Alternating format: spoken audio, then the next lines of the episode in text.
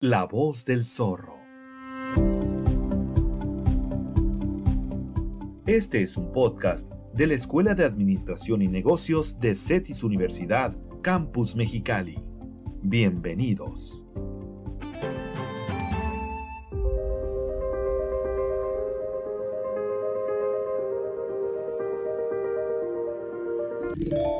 Hola, qué bueno que me acompañas en este episodio de la serie La voz del zorro. Mi nombre es Berta Martínez y soy coordinadora de la licenciatura en Logística Internacional de CETIS Universidad Campus Mexicano. En esta ocasión, quiero compartir una historia muy interesante con ustedes sobre los titanes del comercio electrónico. ¿Comenzamos? El comercio electrónico, también conocido como e-commerce, comercio por Internet o comercio en línea, consiste en la compra y venta de productos o servicios a través de plataformas digitales, tales como redes sociales, apps y páginas web. Por medio del Internet, nosotros, los clientes, podemos acceder a miles de catálogos de marcas, servicios y productos en todo momento y en cualquier lugar. Ahora, quiero compartirles algunas de las características que han vuelto tan popular al comercio electrónico. Primero, el mercado se extiende más allá de sus límites tradicionales y se elimina las barreras de la ubicación temporal y geográfica. La tecnología de Internet hace que el comercio electrónico esté disponible en todos lados y en todo momento. Su alcance es global. El comercio electrónico incluye potencialmente a miles de millones de clientes y millones de negocios en todo el mundo. Se extiende más allá de las fronteras de los países. La interactividad. El comercio electrónico funciona a través de la interacción con el usuario. Los consumidores entablan un diálogo que ajusta en forma dinámica la experiencia para cada uno de nosotros y hace del consumidor un copartícipe en el proceso de entrega de sus productos.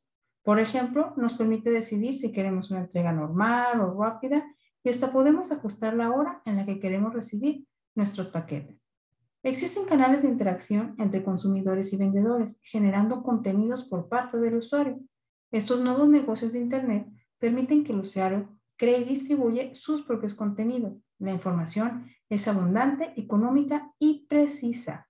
La verdad es que ¿quién no ha revisado los comentarios de otros compradores y usuarios antes de adquirir un producto? Además, se combinan diversos formatos. En el comercio electrónico se pueden ver los productos en forma de video, textos o inclusive imágenes y se pueden realizar búsquedas muy personalizadas, descartando todo aquello que no nos interesa. Ahora bien, seguro estarás pensando, pero si todo el mundo sabe qué son las compras electrónicas, es más, muy probablemente te estés recordando que tienes algún pedido pendiente por recibir o quieres buscar algo en línea que necesitas comprar. La relación por la que resulta tan familiar esto del comercio electrónico es porque a raíz de la pandemia por el coronavirus, los consumidores cambiamos nuestros patrones de compra e hicimos que el comercio electrónico creciera de manera exponencial a nivel mundial. Por ejemplo, en México se ha estado desarrollando de manera imparable en el último año. Se dice que dos de cada diez empresas de comercio electrónico tuvieron una expansión de más del 300% en 2020. ¿Te imaginas qué es esto para un negocio? Bueno, la pandemia ha marcado así una diferencia extraordinaria respecto al 2019 en ventas en línea. Pero entonces, ¿quiénes son los titanes del comercio electrónico? Bueno, los titanes del comercio electrónico son estos gigantes mundiales de los negocios que a través de sus plataformas digitales se han vuelto los referentes mundiales en ventas en línea. Empezamos con el mundialmente conocido Amazon. Amazon comenzó como una librería en línea en 2014 y actualmente es la tienda online más grande del mundo. Ahora brinda servicios de streaming, supermercados y hasta alojamientos web. Amazon tuvo mil millones de dólares de venta por día y sus ingresos del 2020 fueron de 386 mil millones de dólares. ¡Wow! Ahora entendemos por qué su fundador, Jeff Bezos, es uno de los hombres más ricos del mundo. Número 2. JD.com. El gigante chino fue lanzado en 1998 como una tienda de imanes y para el 2004 ya tenía presencia en línea. Sin embargo, la firma pronto diversificó su catálogo y lo enfocó hacia la electrónica y la telefonía celular. Para el 2014 cambió su dominio de 360by.com por GD.com en una estrategia de rebranding, la que realmente le funcionó, ya que actualmente es una de las dos principales empresas de comercio electrónico en China. Número 3. Alibaba. Esta es la segunda compañía china más grande a nivel global en, en términos de facturación. Fue fundada en 1999 y actualmente tiene portales web y servicios de pagos electrónicos.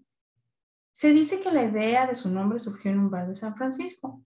El fundador le preguntó a una camarera con qué relacionaba la palabra Alibaba y ésta respondió, ábrete sésamo. El nombre buscaba emular las oportunidades y el trabajo que la plataforma abriría a las pequeñas y medianas empresas. Y sí que lo logró. Alibaba cerró 2020 con 779 millones de consumidores activos y su facturación se disparó en un 34%, alcanzando los 82.068 mil millones de dólares. Número 4. eBay. Nació en 1995 como Action Web, pero posteriormente cambió a eBay. De 2002 a 2015, la firma fue dueña de la también popular PayPal. En eBay se realizan ventas a través de subastas y compras directas por medio de códigos de productos, anuncios en línea y reventas de boletos para eventos. Actualmente esta empresa de e-commerce opera en más de 100 países de todo el mundo. Rakuten esta empresa de e-commerce japonesa es conocida como el Amazon del Japón. Surgió en 1997 con seis empleados y actualmente cuenta con 10.000 y opera en 24 países. Además, cuenta con 40.000 compañías a nivel global y realiza inversiones en otras firmas. Número 6. Solando. Esta empresa de e-commerce nació en 2008 en Berlín y se convirtió en la primera en su tipo de Europa. Inicialmente solo vendía zapatos, pero actualmente está enfocada a la moda e industria cosmética. En 2015 abrió un centro logístico en Italia, el primero fuera de Alemania. Es importante decir que esta empresa realmente surgió en 1949 y logró reinventarse para mantenerse vigente con el paso del tiempo. Pasó de tener un catálogo de 300 copias a una plataforma en la que se ofrece ropa electrónica y muebles. En 2020 tuvo una ganancia de 8 billones de dólares. Número 8. Flipkart. Esta empresa de e-commerce en India fue fundada por ex empleados de Amazon. Al igual que el gigante de Jeff Bezos, comenzó con la venta de libros y posteriormente abarcó la electrónica, la ropa, entre otros. En 2017, Flipkart era el competidor directo de Amazon y la firma nacional Snapdeal. Actualmente es el sitio web de comercio electrónico más importante de la India está permitiendo que miles de empresas indias se aventuren en la competitiva industria del comercio en línea. Mercado Libre. Está enfocada en el comercio C2C, porque aunque la plataforma, o sea, la página web, la proporciona un tercero, el intercambio de lo que se vende se lleva a cabo entre consumidores. En 2020, los ingresos netos de Mercado Libre en México superaron los 575 millones, un incremento de más del 109% con respecto al año anterior. Podemos decir, pues, que estas empresas del comercio electrónico mundial han experimentado un crecimiento acelerado a partir de la pandemia.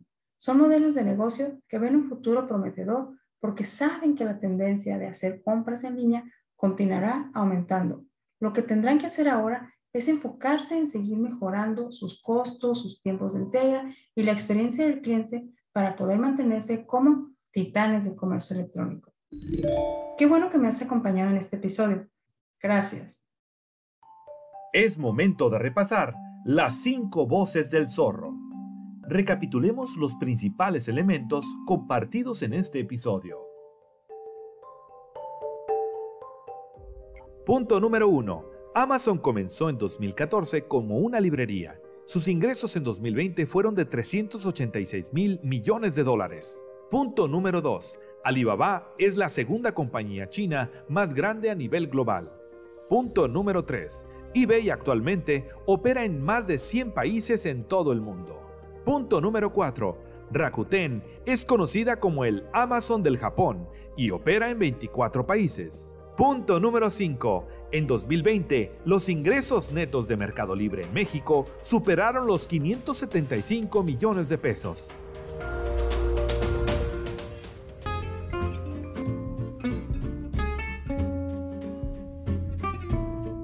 Gracias por acompañarnos en este episodio. Recuerde que encontrará algunos enlaces en las notas del podcast hacia sitios de interés y recursos adicionales. No olvide suscribirse al canal y compartir este podcast con el hashtag La Voz del Zorro. Y no te pierdas nuestro siguiente episodio la próxima semana. La Voz del Zorro. Este es un podcast de la Escuela de Administración y Negocios de CETIS Universidad, Campus Mexicali.